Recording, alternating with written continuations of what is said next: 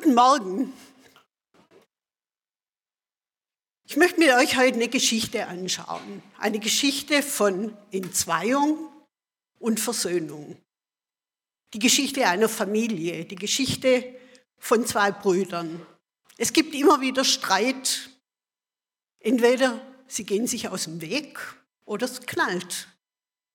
Muss das so bleiben? Konflikte in Beziehungen, in der Familie, zwischen Geschwistern, zwischen Freunden, in der Ehe, unter Kollegen, Konflikte, in denen keine Lösung in Sicht ist, Konflikte, die eskalieren können. Manchmal kann man sich aus dem Weg gehen, aber kann das auf Dauer gut gehen? In der Bibel werden solche Geschichten erzählt. Geschichten von Konflikten, von Streit, von Entzweiung, manchmal auch von Versöhnung. Oft decken sich diese alten Geschichten mit dem, was wir beobachten oder gar erleben. Johannes hat es vorher schon angesprochen, im englischen Königshaus gibt es im Moment massiven Zoff zwischen zwei Brüdern. Wir sind in der Predigtreihe Willkommen bei den Abrahams. Und Martin hat uns letzte Woche hineingenommen in die Geschichte von Abraham und den nachfolgenden Generationen. Darüber gesprochen, wie sich ungute Verhaltensweisen über die Generationen hinwegziehen. Wir springen heute zu Abrahams Enkel Jakob und seinem Zwillingsbruder Esau. Nochmal kurz die Sippe im Überblick, dass die Namen klar sind. Abraham hat mit Sarah einen Sohn, das ist der Isaac. Der heiratete Rebekka und sie bekommen Zwillinge, eben Esau und Jakob. Keste Kort hat ein Bild gemalt und ich finde, das sieht sehr nach heiler Familie aus. Ist es aber nicht. Den Esau und Jakob, die streiten schon im Mutterleib. Und Rebekka ist deswegen besorgt. Und sie wendet sich an Gott. Und der Herr antwortete ihr, zwei Nationen sind in deinem Schoß, zwei Völker kommen aus deinem Bauch. Das eine Volk ist stärker als das andere und das ältere wird dem Jüngeren dienen. Schon diese Verheißung birgt Sprengstoff. Üblicherweise war der erstgeborene Sohn der, der vom Vater die Verantwortung über die ganze Sippe bekam. Und alle anderen Söhne waren ihm untergeordnet. Das sollte umgekehrt werden. Esau ist der Lieblingssohn Isaaks, Jakob der Lieblingssohn von Rebekka. Und das befördert die Konkurrenz zwischen den beiden Brüdern. Dazu kommen die Namen der beiden. Esau bedeutet so viel wie behaarter, struppiger. Er ist Jäger und viel draußen unterwegs, da passt es irgendwie dazu. Jakobs Name bedeutet Fersenhalter. Er ist ja als Zweiter geboren und hielt, so wird es in der Bibel erzählt, die Verse Esaus in der Hand bei der Geburt. Und da wird immer deutlich, du bist nur der Zweite. Jakob bedeutet auch Betrüger. Das ist keine nette Anrege, das ist ziemlich beschämend. Und da ist viel Spannung zwischen den beiden Brüdern. Neid, aber auch das Gefühl, hintangestellt zu werden und zu kurz zu kommen. Beziehungsweise der Erste, der bevorzugt ist zu sein. Und es befördert die Konkurrenz. Doch Jakob hat eine Lösung für das Problem. Wenn er der Erstgeborene wäre, dann wäre alles geregelt. Und da ergibt sich eine Gelegenheit. Esau kommt erschöpft und ausgehungert von der Jagd zurück. Jakob hat gerade ein leckeres Linsengericht gekocht und tauscht listig jetzt diese Speise gegen das Recht des Erstgeborenen. Jakob nutzt die Schwäche Esaus aus. Und Esau schätzt sein Erstgeburtsrecht nicht wirklich wert. Die Zeit vergeht, Isaac wird alt und will seine Söhne segnen. Zuerst Esau als Erstgeborenen. Da mischt sich Rebekka ein. Sie will das Beste für Jakob. Sie will, dass er den Erstgeburtssegen erhält. Und so gibt sich Jakob als Esau aus. Unter Rebekkas eifriger Anleitung überschreitet er die Schwelle von der List, wie bei Esau, zum Betrug. Und Jakobs Name Betrüger trifft plötzlich zu. Isaac segnet Jakob mit dem Erstgeburtssegen. Und als Esau später zu Isaac kommt, erfährt er von dem Betrug. Er scheint vor Wut. Schon mal hat er sich von Jakob übertölpeln lassen. Esau hasste Jakob, weil der Vater ihn gesegnet hatte. Da nahm er sich vor, schon bald wird man um meinen Vater trauern. Dann werde ich meinen Bruder Jakob umbringen. Doch Rebekka erfuhr, was ihr älterer Sohn vorhatte. Sie ließ ihren jüngeren Sohn Jakob herbeirufen und sagte zu ihm, dein Bruder Esau will sich an dir rächen, er will dich umbringen. Es ist offensichtlich, die beiden Brüder können nicht mehr miteinander leben. Der Konflikt ist in Zwietracht ausgeartet. Keine Gemeinschaft ist mehr möglich innerhalb der Familie. So bricht Jakob auf zu seinem Onkel Laban, nicht ohne dass Isaac ihn dafür segnet. Der allmächtige Gott segne dich, er mache dich fruchtbar und schenke dir viele Nachkommen. So werden viele Völker aus dir hervorgehen. Er gebe dir und deinen Nachkommen den Segen, den schon Abraham empfangen hat. Du sollst das Land besitzen, in dem du jetzt noch als Fremder lebst, denn es ist das Land, das Gott Abraham verheißen hat. Was macht Gott? Der könnte jetzt sagen, lieber Jakob, ich hatte zwar mit dir ganz Entscheidendes vor, aber nachdem du so viel Mist gemacht hast, suche mir jemand anderes. Das tut er aber nicht. Ja, Jakob hat sich da einiges eingebrockt. Und jetzt muss er auch diese Suppe auslöffeln, die Konsequenzen tragen. Weg von der Familie in die Fremde. Aber Gott geht mit Jakob und hält seine Hand über ihn, hören wir. Unterwegs, mitten in der Nacht, hatte Jakob einen Traum. Er sah eine Leiter, die von der Erde bis zum Himmel reichte. Auf ihr stiegen Engel Gottes hinauf und herunter. Plötzlich stand der Herr vor ihm und sagte, ich bin der Herr, der Gott von der Gott deines Vaters Abrahams und der Gott Isaaks. Das Land, auf dem du liegst, will ich dir und deinen Nachkommen geben. Siehe, ich bin bei dir und behüte dich überall, wohin du auch gehst. Ich bringe dich zurück in dieses Land. Ich werde dich nicht verlassen, bis ich vollbringe, was ich dir verheißen habe.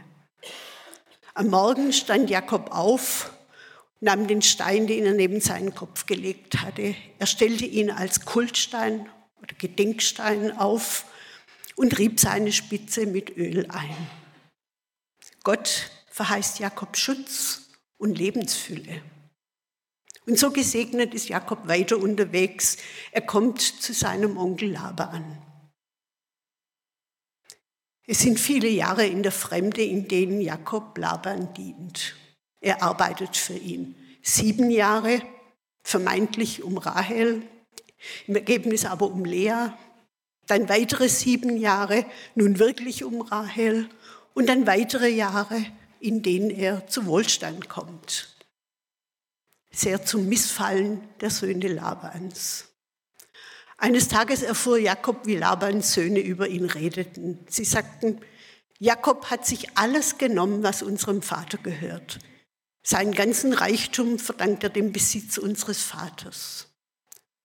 Und Jakob sah Laban an, dass er ihm nicht mehr so zugetan war wie früher.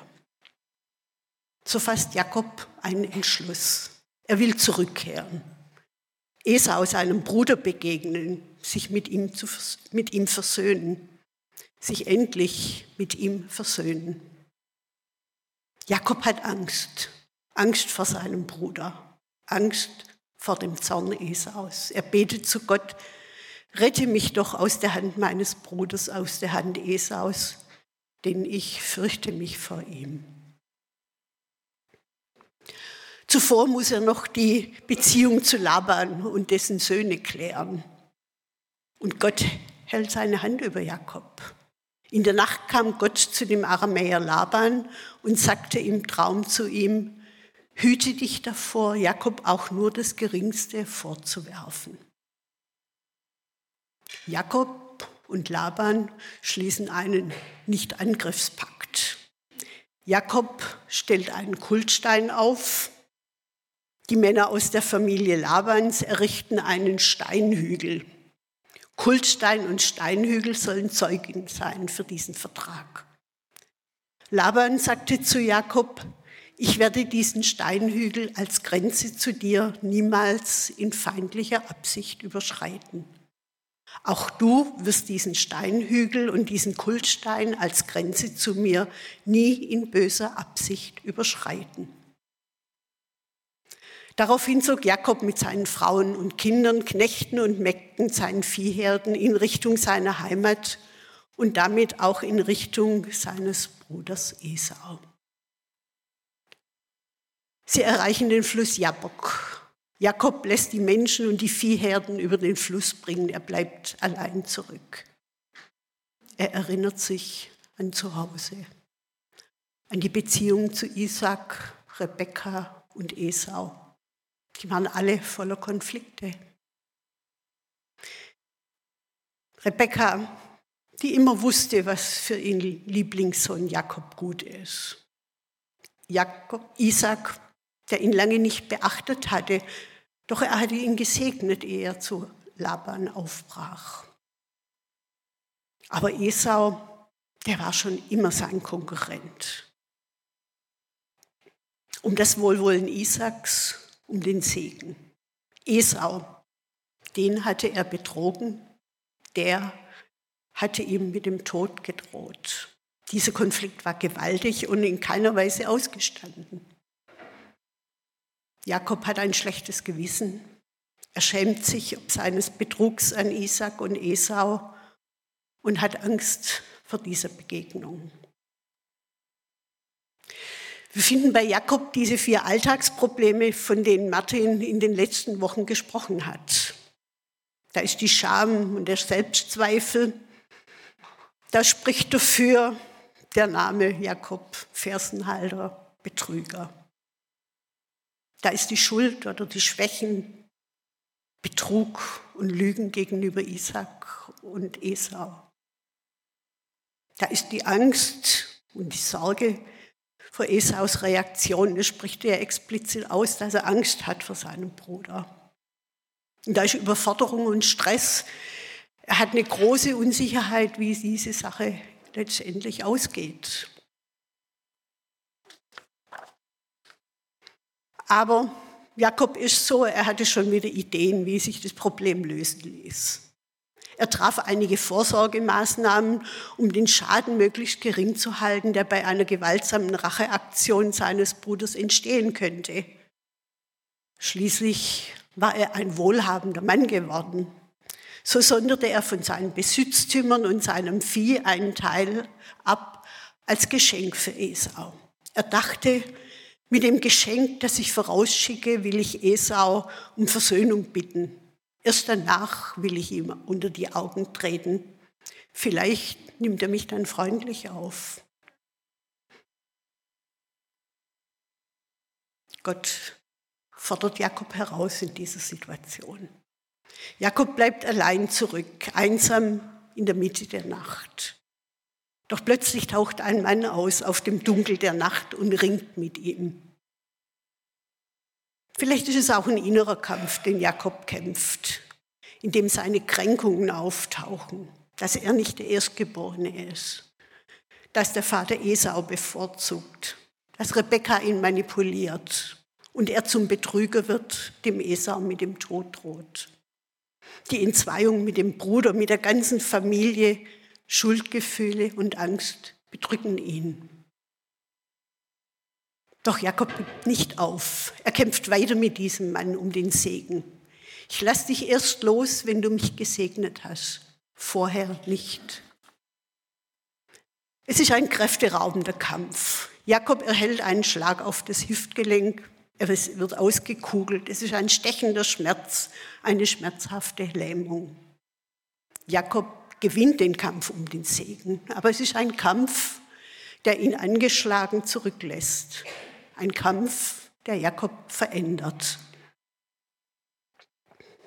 Ich glaube, dass aller Segen, alle Zusagen Gottes Jakobs Herz noch nicht wirklich erreicht hatten. Zu viel schlechtes Gewissen, zu viel Scham, zu viel Angst, zu viel, ich mache es selber, kriege es allein hin. Doch Gott gibt ihnen einen neuen Namen, eine neue Identität.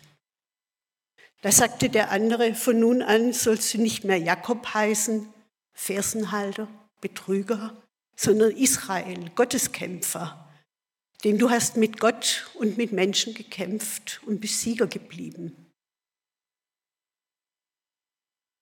Als Jakob den Ort verließ, ging gerade die Sonne auf.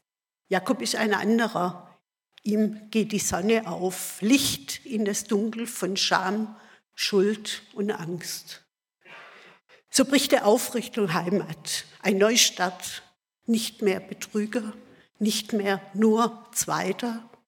Er ist verändert, verändert, hinkend, aber beschenkt, gesegnet. Wenn wir jetzt nochmal auf die vier Alltagsprobleme schauen und Gottes Lösung dazu, dann sehen wir, bei Scham ist die Lösung Gottes Annahme und Würde. Dafür spricht Jakobs neuer Name. Für Angst ist die Lösung Gottes Schutz und Freiheit und Gott verspricht ihm, ich bin bei dir. Für Überforderung ist die Lösung Gottes Fülle und Vollmacht. Das heißt, du hast mit Gott gekämpft und bist Sieger geblieben. Und bei Schuld ist die Lösung Gottes Vergebung, Gerechtigkeit und Versöhnung. Und das wird sich jetzt im Folgenden erschließen. Jakob versöhnt sich mit seinem Bruder Esau. Als Jakob aufblickte, sah er Esau kommen, zusammen mit seinen 500 Mann. Da verteilte er die Kinder auf Lea, Rahel und die beiden Mägde. Er ließ die Mägde mit ihren Kindern vorangehen, dahinter kamen Lea und ihre Kinder und zum Schluss Rahel und Josef. Er selbst zog vor ihnen her. Dabei verneigte er sich siebenmal bis zum Boden, bis er bei seinem Bruder angekommen war. Esau lief ihm entgegen, umarmte ihn, fiel ihm um den Hals und küsste ihn. Beide fingen an zu weinen. Als Esau schließlich aufblickte, sah er die Frauen und Kinder und fragte, was ist das da bei dir? Jakob antwortete, das sind die Kinder, die Gott einem Knecht geschenkt hat. Da kamen die Mägde und ihre Kinder näher und verneigten sich. Auch Lea und ihre Kinder kamen näher und verneigten sich. Und zuletzt kamen Josef und Rahel hinzu und verneigten sich. Esau fragte, was hast du mit all dem Vieh vor, das mir unterwegs entgegenkam? Jakob antwortete, mein Herr, damit wollte ich bei dir Gnade finden. Doch Esau erwiderte, ich habe genug, mein Bruder, behalte, was dir gehört. Jakob sagte, wenn ich Gnade bei dir gefunden habe, nimm mein Geschenk an. Ich sah dein Gesicht und es war, als würde ich Gott von Angesicht zu Angesicht sehen. So freundlich hast du mich aufgenommen.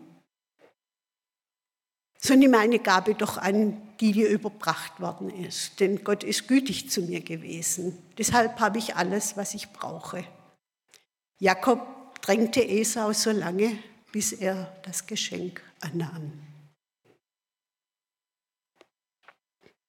Schlüsselsätze in diesem Text. Dabei verneigte er sich siebenmal bis zum Boden. Die Verneigung ist ein Zeichen von Ehrerbietung und sie geschieht freiwillig. Und Paulus sagt, einer achtet den anderen höher als sich selbst. Ehrerbietung. Esau lief ihm entgegen, umarmte ihn, fiel ihm um den Hals und küsste ihn. Esau macht sich verletzlich, indem er Jakob ganz nahe kommt und ihn küsst. Und Martin hat vor zwei Wochen erklärt, dass die Umarmung und der Kuss Ausdruck von vollkommener Versöhnung ist. Alle Schuld ist vergeben. Beide fingen an zu weinen. Sie lassen die Emotionen zu. Tränen der Erleichterung, der Rührung. Ich sah dein Gesicht und es war, als würde ich Gott von Angesicht zu Angesicht sehen. Jakob hat eine neue Sicht auf Esau. Der ist nicht mehr der Konkurrent, sondern Gottes Ebenbild. Esau nimmt das Geschenk von Jakob an, ohne ihm selbst etwas zu geben. Auf diese Weise erkennt er die Gabe Jakobs als Wiedergutmachung an. Er besiegelt damit, dass er den Betrug vergeben hat, den Jakob ihm einst angetan hat. Und die daraus entstandene Entzweiung soll nie wieder zwischen ihnen stehen. Sie gehen getrennte Wege, mehr der Notwendigkeit geschuldet, dass sie genügend Weidegründe für ihr Vieh brauchen. Versöhnungsgeschichten. Versöhnung zwischen Jakob und Laban. Die beiden schließen einen Vertrag, dass sie einander nichts Böses wollen. Das klingt jetzt ziemlich rational. Könnte heißen, wir verständigen uns über unser gegenseitiges Wohlwollen. Das kann auch im Großen geschehen. Vor kurzem jährte sich die Unterzeichnung des Élysée-Vertrags zwischen Frankreich und Deutschland zum 60. Mal. Mehr als zwei Jahrhunderte gab es kriegerische Auseinandersetzungen und Annexionen hin und her, die zu einer nachhaltigen Feindschaft zwischen beiden Ländern führten. Und der Zweite Weltkrieg tat sein Übriges. Doch Bundeskanzler Konrad Adenauer und dem französischen Staatspräsidenten Charles de Gaulle gelang es, einen Freundschaftsvertrag zu schließen, der letztendlich die Grundlage zur Europäischen Union wurde. Versöhnung zwischen Jakob und Esau. Schauen wir zuerst auf Esau. Er schien mit seinem Leben zufrieden zu sein. Ich habe genug. Ich habe genug, mein Bruder, ich habe echt selbst genug davon. Er hätte auch mit einer anderen Haltung Jakob begegnen können. Esau hätte sagen können, Jakob hat mich zweimal übers Ohr gehauen, da kann ich ihn jetzt mal richtig fertig machen. Doch seine Enttäuschung über den entgangenen Erstgeburtssegen, seine Wut auf Jakob ist längst überwunden. Ich habe genug. Ich habe alles, was ich brauche. Nicht aus einer gönnerhaften Überheblichkeit heraus, sondern gespeist aus Zufriedenheit und Wohlwollen gegenüber Jakob. Und Jakob, er musste Verantwortung übernehmen. Er musste ehrlich werden, sich den Kränkungen und Verletzungen seiner Jugend und seiner Angst stellen aber auch, dass er gelogen und betrogen hat und vor den Konsequenzen davon gelaufen ist. Er musste sich seiner Sehnsucht stellen, wertgeschätzt, gesehen zu werden und mit der Familie in guten Beziehungen zu leben. Es ist eine Auseinandersetzung mit seiner Lebensgeschichte, die letztlich zur Freiheit führt.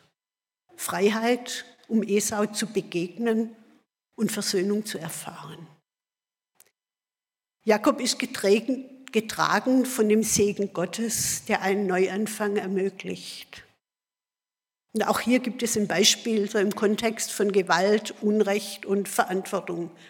Verantwortung übernehmen, damit Versöhnung möglich wird.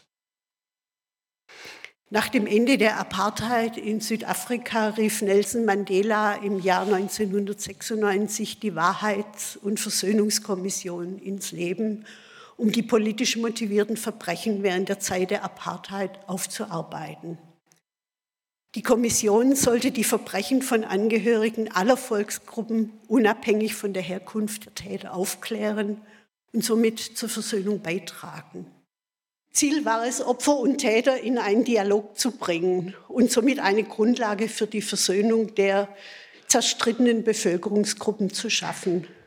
Und vorrangig war hierbei die Anhörung beziehungsweise die Wahrnehmung des Erlebens des jeweils anderen. Konflikte sind Teil unseres Lebens. Es gibt in Beziehungen immer wieder Konflikte. Die Frage ist, wie gehe ich damit um? Übernehme ich Verantwortung für meinen Anteil? Bei Esau sehen wir eine hilfreiche Haltung. Ich habe genug. Thorsten Ruzio hat vor einigen Wochen über das Thema verlorene Freude gepredigt und dabei über Neid als Freudenräuber gesprochen.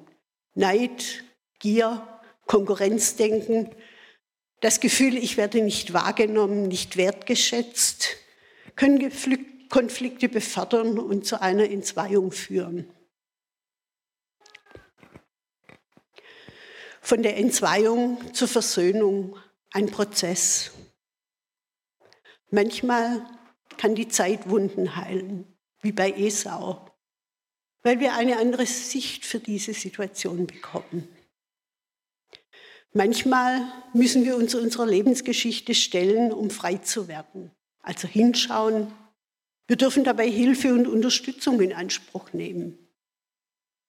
Manchmal ist es schmerzlich und ein Kampf. Manchmal mag es aussichtslos scheinen. Manchmal mag eine Trennung notwendig sein, um nicht an dem Konflikt zu zerbrechen. Was ist die gute Botschaft Gottes für uns? Was kann mich tragen, ermutigen? Wie kann ich zu einer hilfreichen Haltung finden? Schauen wir den Segen für Jakob an. Gott verheißt, ich bin bei dir und behüte dich. Gott segnet Jakob mehrmals. Und Gott gibt ihm einen neuen Namen, eine neue Identität. Was ist die Identität, die Gott uns gibt? In der Schöpfungsgeschichte lesen wir, dass wir als Gottes Ebenbild geschaffen sind und Gott sagte, siehe, es ist sehr gut. Wir sind Kinder Gottes. Im Johannesevangelium heißt es, die ihn aber aufnahmen und an ihn glaubten, denen gab er das Recht, Kinder Gottes zu werden. Wir sind gesegnet. Schon die Schöpfungsgeschichte erzählt, dass Gott die Menschen segnet. Und Paulus schreibt im Epheserbrief, er hat uns gesegnet mit allem Segen, der von seinem Geist erfüllt ist. Und Gott ist mit uns. Jesus sagt, seid gewiss, ich bin bei euch alle Tage bis an der Weltende. Es kann helfen, wenn wir das verinnerlichen, damit der Segen der Zuspruch Gottes vom Kopf ins Herz rutscht. Wir können großmütig werden, großzügig, ein weites Herz für die anderen entwickeln, vergebungsbereit werden. Wir können aufhören aufzurechnen, nachzutragen, auf Rache zu sinnen, auf Konkurrenzdenken und Machtstreben verzichten.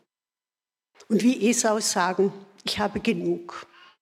Ich habe Gottes Segen, ich habe Gottes Liebe im Herzen, ich bin Gottes geliebtes Kind. Das ist genug. Das folgende Lied kann Ausdruck unserer Dankbarkeit und unseres Vertrauens zu Gott sein. Vielleicht fühle es für dich gerade ganz anders an. Dann komm einfach in dieser Zeit mit Gott, mit Gott ins Gespräch. Und der Friede Gottes, der alles Verstehen übersteigt, soll eure Herzen und Gedanken behüten. Er soll sie bewahren in der Gemeinschaft mit Jesus Christus. Amen.